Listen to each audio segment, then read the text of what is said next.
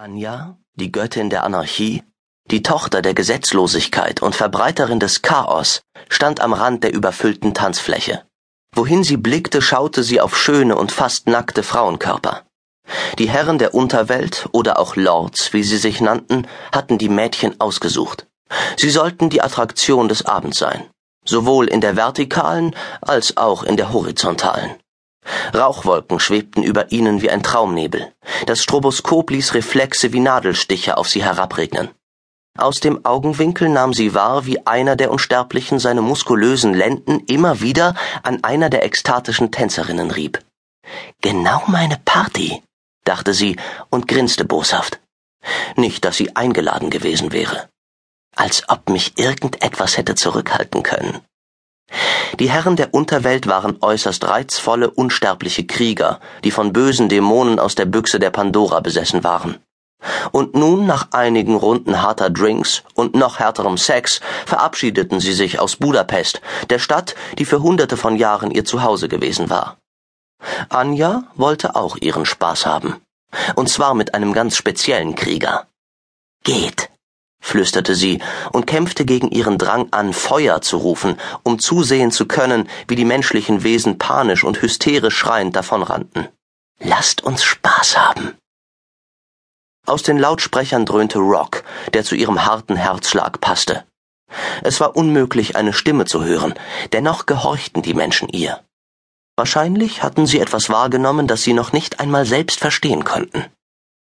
Die Menge teilte sich und langsam, ganz langsam. Schließlich stand sie vor dem Mann, der sie so faszinierte. Der Atem brannte ihr in der Lunge, und sie zitterte. Lucien. Seine Narben waren köstlich, er war unwiderstehlich stoisch und vom Dämon des Todes besessen. Im Moment saß er im hinteren Teil des Clubs an einem Tisch und starrte ausdruckslos Reyes an. Die beiden Unsterblichen waren gute Freunde. Worüber sprachen sie? Falls Lucien, den Hüter des Schmerzes, bitten wollte, ihm eine dieser sterblichen Frauen zu beschaffen, dann würde ihn ein falscher Feueralarm nicht im geringsten interessieren. Zähneknirschend neigte Anja den Kopf zur Seite und betrachtete die beiden aufmerksam, während sie versuchte, den Lärm zu ignorieren und zuzuhören. Sie hatte recht. Ich habe die Satellitenbilder auf Turins Rechner gesehen. Diese Tempel erheben sich tatsächlich langsam aus dem Meer. Reyes hielt einen silbernen Flachmann in der Hand und trank den Rest des Inhalts aus. Einer befindet sich in Griechenland und einer in Rom, und wenn sie weiter so schnell aufsteigen, dann sind sie morgen hoch genug, dass wir mehr sehen können. Warum wissen die Menschen nicht mehr darüber? Lucien rieb sich das Kinn mit seinem kräftigen Daumen und Zeigefinger, eine Angewohnheit von ihm. Paris hat sich die Nachrichten auf allen Sendern angesehen, und dort ist nichts berichtet worden. Es gab noch nicht einmal Gerüchte. Dummer Junge, dachte Anja und war froh, dass wenigstens einmal nicht Sex das Thema des Abends war. Du weißt lediglich davon, weil ich dafür gesorgt habe, dass du davon erfährst. Niemand sonst konnte und würde die Tempel sehen. Sie hatte es so eingerichtet, dass das süße kleine Etwas das Chaos genannt wird und ihre stärkste Waffe war, die Tempel mit Stürmen umtoste, so dass Menschen sich nicht dorthin trauten. Währenddessen hatten die Lords genügend Informationen bekommen, dass sie sich so schnell wie möglich von Buda aufmachten.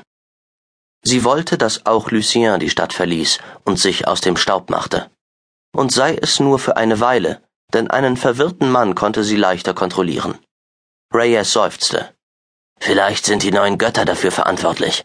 Eigentlich glaube ich, dass sie uns hassen und darauf warten, uns zu vernichten, nur weil wir Halbdämonen sind. Lucien sah ihn immer noch ausdruckslos an. Ist egal, wer dafür verantwortlich ist. Wir fahren morgen früh ab wie geplant. Mich juckt es in den Fingern, einen dieser Tempel zu suchen. Reyes warf die mittlerweile leere Taschenflasche auf den Tisch. Er umschloss mit den Fingern eine der Stuhllehnen, bis die Haut über den Gelenken ihre Farbe verlor. Wenn wir Glück haben, finden wir diese verdammte Büchse, wenn wir dort sind. Anja fuhr sich mit der Zunge über ihre Zähne. Diese verdammte Büchse wurde dem Uniak genannt, ebenfalls bekannt unter dem Namen die Büchse der Pandora. Sie bestand aus den Knochen der Göttin der Unterdrückung und besaß solche Zauberkräfte, dass sie sogar in der Lage war, die Dämonen einzuschließen, die sonst selbst aus der Hölle entkommen konnten.